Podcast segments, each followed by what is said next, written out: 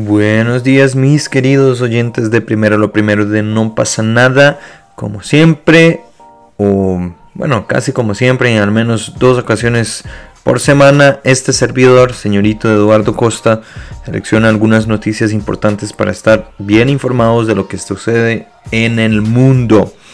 Empecemos con los titulares, ¿qué les parece? Perro de Biden mordió 24 veces a personal del servicio secreto primer ministro de la autoridad palestina dimitió en plena guerra en Gaza. Zelensky calcula que 31.000 soldados ucranianos han muerto desde el inicio de la guerra. Bueno, dado los titulares y antes de empezar, recuerden que No pasa nada es un medio independiente que sobrevive de sus patrocinadores y también por medio de sus suscripciones. Entonces, si quieren aportar en este increíble proyecto, les recomiendo ingresar a patreon.com slash no pasa nada oficial y ahí aportar un poquito para que nosotros sigamos existiendo. Bueno, hablemos primero del perro de Joe Biden su mascota. Resulta que el proyecto del presidente estadounidense Joe Biden llamado Commander ya ha protagonizado más de 20 incidentes de mordeduras a agentes secretos estadounidenses, llevando a la familia Biden a tomar medidas especiales de seguridad. Así es. Los documentos internos revelaron cómo estos incidentes afectaron el trabajo de la casa, en la Casa Blanca, obligando al personal a cambiar sus rutinas para evitar lesiones, mordeduras. el perro era literalmente el terror dentro de la Casa Blanca. A pesar de los intentos de controlar la situación, Commander fue retirado de la Casa Blanca en octubre de 2022, o sea, hace menos de dos años, después de una serie de incidentes. La familia Biden se disculpó con los afectados y dijo sentirse afligida por los acontecimientos en su momento. Commander llegó a la Casa Blanca en diciembre de 2021 como regalo después de la muerte de Champ, un pastor alemán que había sido parte de la familia durante 13 años. Pobrecito Commander, ¿verdad? O sea, no, no duró ni siquiera un año en la Casa Blanca porque llegó en diciembre de 2021 y se fue en octubre de 2022. La gente no lo toleró. O mejor dicho, él nunca toleró a la gente que ingresaba a la Casa Blanca. Yo sinceramente no sé por qué lo alejaron.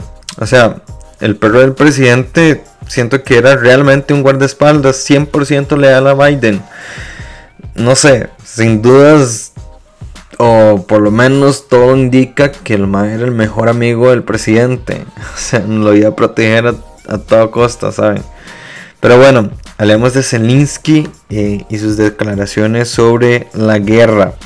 Resulta que el presidente de Ucrania, Volodymyr Zelensky, reveló que hasta el domingo de la semana pasada, se contabilizaron 31.000 soldados ucranianos muertos desde el inicio de la invasión militar rusa hace dos años, siendo esta la primera vez que se proporciona una cifra precisa de las víctimas ucranianas en el conflicto. El presidente también mencionó que aproximadamente 180.000 soldados rusos han muerto y medio millón resultaron heridos en la contienda. Además señaló que decenas de miles de civiles han perdido la vida o han sido asesinados en los territorios ocupados por Rusia.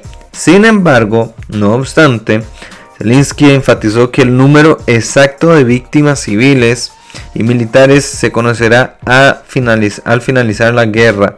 O sea que de momento son plenas y puras estimaciones. Eso es lo que dio a entender el presidente.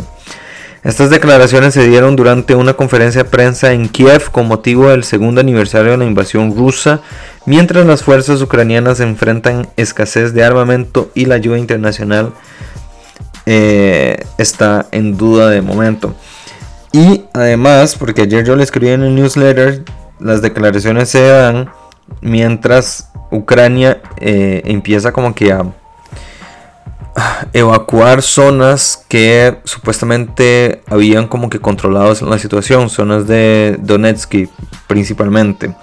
Ayer mismo lo escribí en el newsletter que debido a la presión de los rusos y, como han metido verdad demasiados militares, armamento pesado, entonces ucraniana los ucranianos perdón, tuvieron que retroceder algunas, algunas avanzadas para obviamente no exponerse a una muerte inminente, a una muerte innecesaria eh, cuando no tienen los recursos suficientes para enfrentar a los rusos. ya que estamos hablando de guerra, hablemos del primer ministro de la autoridad de Palestina. Resulta que Mohamed Shitayed, así se llama, Shitayed, el primer ministro palestino anunció su dimisión en una conferencia de prensa celebrada este mismo lunes por la mañana. En su discurso explicó que su decisión se debía a los eventos relacionados con la agresión en Gaza y la escalada en, la Cisjordania ocupada. Shitayeb mencionó, mencionó, las dificultades de los últimos años, como la anexión en, el curso, en curso, perdón, la pandemia de COVID-19, la situación económica del país o región, los impuestos israelíes cada vez más altos y las constantes redadas. La dimisión llega en un momento en el que varios países occidentales están pidiendo una reforma de la autoridad palestina, buscando una entidad que maneje tanto Cisjordania como la Franja de Gaza, en el marco de un Estado palestino independiente.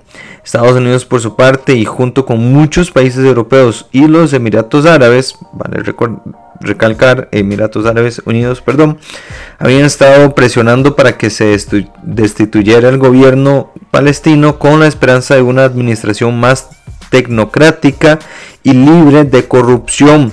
También buscaban demostrar su participación en el proceso político, especialmente en el periodo posterior a la guerra en Gaza.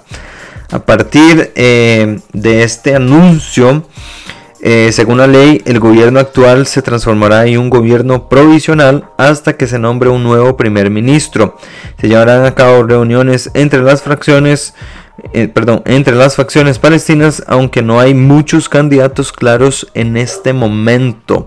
Se rumorea que mm, el economista Mohammad Mustafa, director del Fondo Palestino de Inversiones y principal asesor de Mahmoud Abbas en asuntos económicos podría ser el próximo primer ministro palestino, pero esto aún está por confirmarse. Lo curioso aquí es que eh, no se veía venir, fue una sorpresa para mucha gente y más porque están en plena guerra, ¿verdad? En la región de Gaza. Y esto sorprendió a muchos, muchas, muchas personas que siguen el conflicto, que siguen toda la situación política de la región palestina, etcétera, etcétera. Pero bueno, mis queridos amigos, con esto llegamos al final del episodio de hoy de este hermoso podcast. Espero que se hayan informado lo suficiente y los escucho en el próximo episodio, o mejor dicho, ustedes me escuchan en el próximo episodio. Pero bueno, chao, chao y nos estamos escuchando.